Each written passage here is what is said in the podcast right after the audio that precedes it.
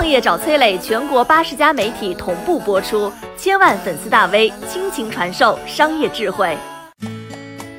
细数老干妈腾讯事件中的四大谜团有哪些？被假公章坑过的公司还有哪些？老干妈腾讯乌龙事件再现波澜，原来欠钱的不是老干妈，而是一群刻了老干妈公司假公章的人，冒名顶替和腾讯签的合同。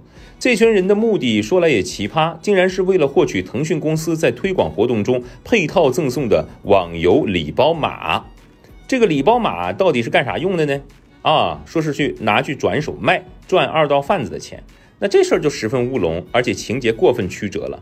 但是真要细数起来呢，吃过这个萝卜公章亏的公司不止老干妈一家。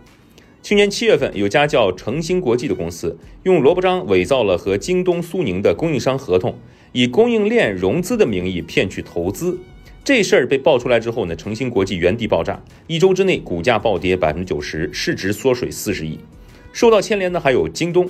被骗取资金的机构诺亚财富觉得这事儿京东也有责任，毕竟诚兴国际是京东的长期供货商。事情演化到最后，变成了京东和诺亚的隔空互撕，一个说你们关联诈骗，一个说你自己风控没做好被骗了，关我啥事儿？到最后呢，报案否认甩锅，一波三折，吃瓜群众硬是被强行怼了一嘴的瓜。类似的事情不少，很多大公司长期苦心经营攒下的好口碑，往往被一个小小的萝卜公章动摇的微弱雷卵。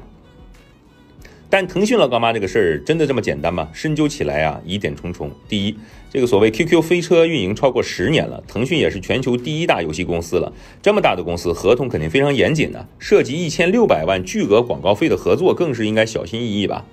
三个骗子仅凭假公章就能空手套白狼，一次就算了，后续还能合作一直骗。第二呢，去年八月份，QQ 飞车手游 S 联赛还携手老干妈推出了 QQ 飞车手游限定款老干妈礼盒。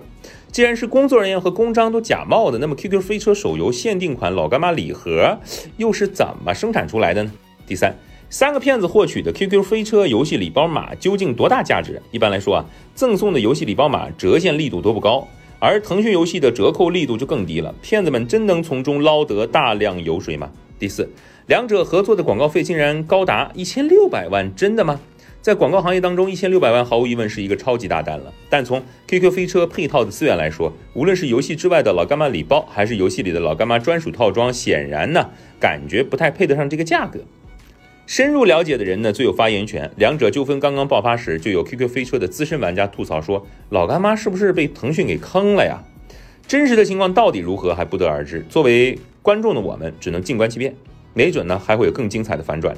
虽然过去啊，老干妈一直是消费者心中的励志企业，有口皆碑的国民辣酱品牌，创始人陶华碧百折不挠的创业经历也一直为人津津乐道。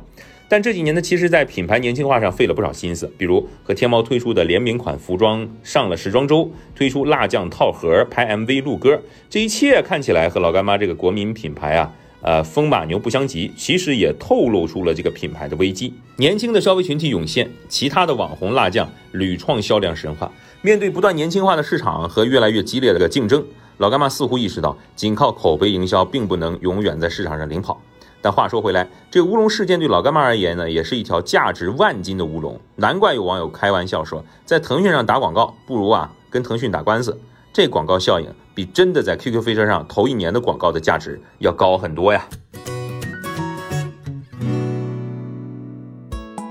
我是商业小纸条，我在很多平台去分享过创业方面的课程和经验，比如说抖音、快手、百度、阿里、腾讯等等。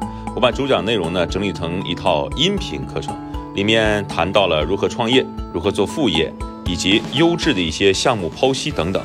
相信会对你有所帮助。下拉手机屏幕，在节目简介里添加我的个人微信，这套课程可以免费给你一份。